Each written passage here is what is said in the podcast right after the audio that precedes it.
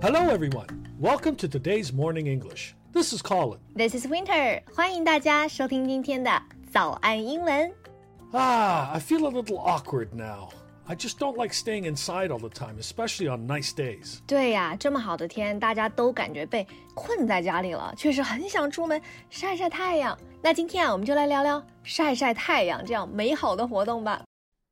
在节目的开始，给大家送一个福利，今天给大家限量送出十个我们早安英文王牌会员课程的七天免费体验权限，两千多节早安英文会员课程以及每天一场的中外教直播课，通通可以无限畅听。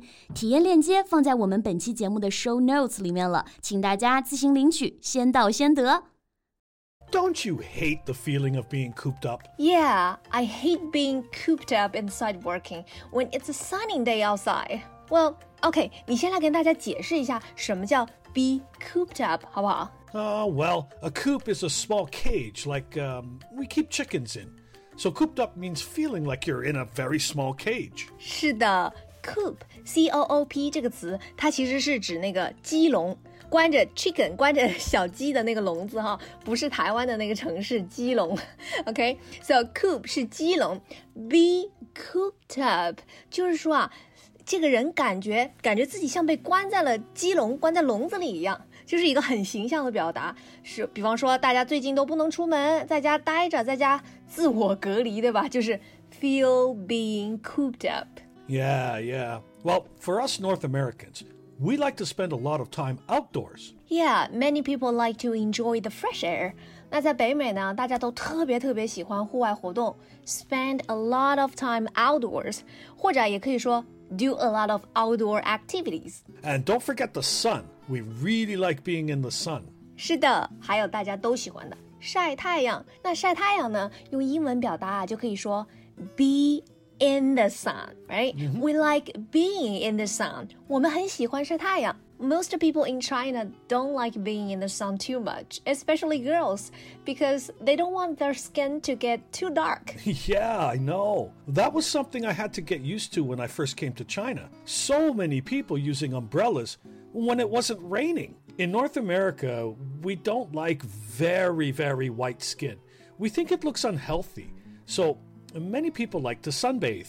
Sunbathe 就是晒太阳浴，对吗？ Yeah. sun 是太阳嘛，那 bathe b a t h e bathe 是一个动词啊，洗澡的意思，对吧？然后把这两个词合到一起，应该是就是太阳洗澡，就是太阳浴了。 Yeah. Oh, in the early mornings when the sun is not uh, not too hot, many people will sit in their garden or on the roof of their apartments and feel the sun all around them.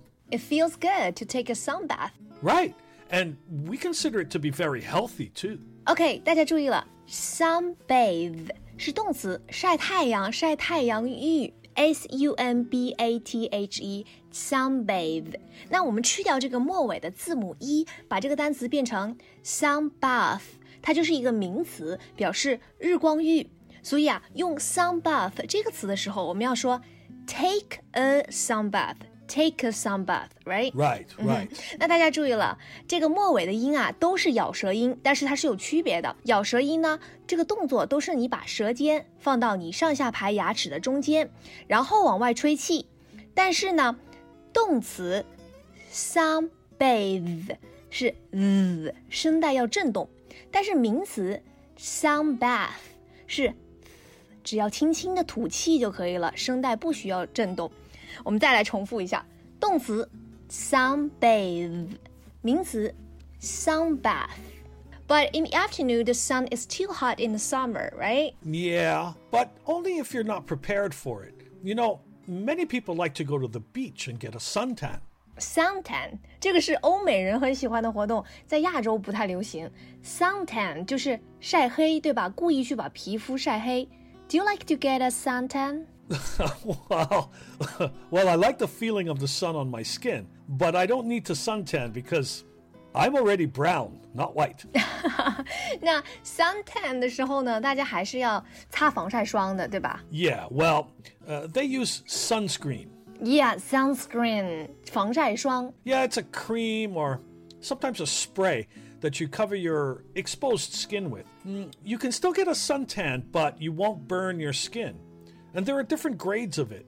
So if your skin is very, very white, uh, you need a stronger sunscreen. Sure，那防晒霜它有那种呃霜状的 cream，还有那种喷雾是 spray。So what if you want to feel the sun but don't want it tan？ Oh, yeah.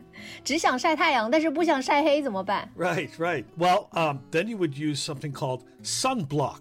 ？Oh yeah，block the sun，right？ Right. block b l o c k 这个单词它本身就是可以做动词的，就是挡住、妨碍的意思。那合到一起，sunblock 其实就是 block the sun，阻挡住阳光、阻挡紫外线的意思，其实也就是防晒霜嘛。 Right. It's uh, it's really just the strongest sunscreen, but it protects you completely from the sun. But you still feel it. You know, there's another word for this too. For both sunscreen and sunblock, um, we can also call them suntan lotion. 哦、s u n t a n lotion 就是乳液。 Right, right. Um, you know, that's what I'm used to calling them. But the Americans, they always say sunscreen or sunblock. Yeah, I think it depends on the brands. 有时候不同品牌有不同的叫法。It's all the same though, right? Yeah, yeah. So you like to spend time outdoors in the summer, but what about winter time? 那冬天大家爱出门活动吗 Actually, that's my favorite time to be outdoors. You like the cold?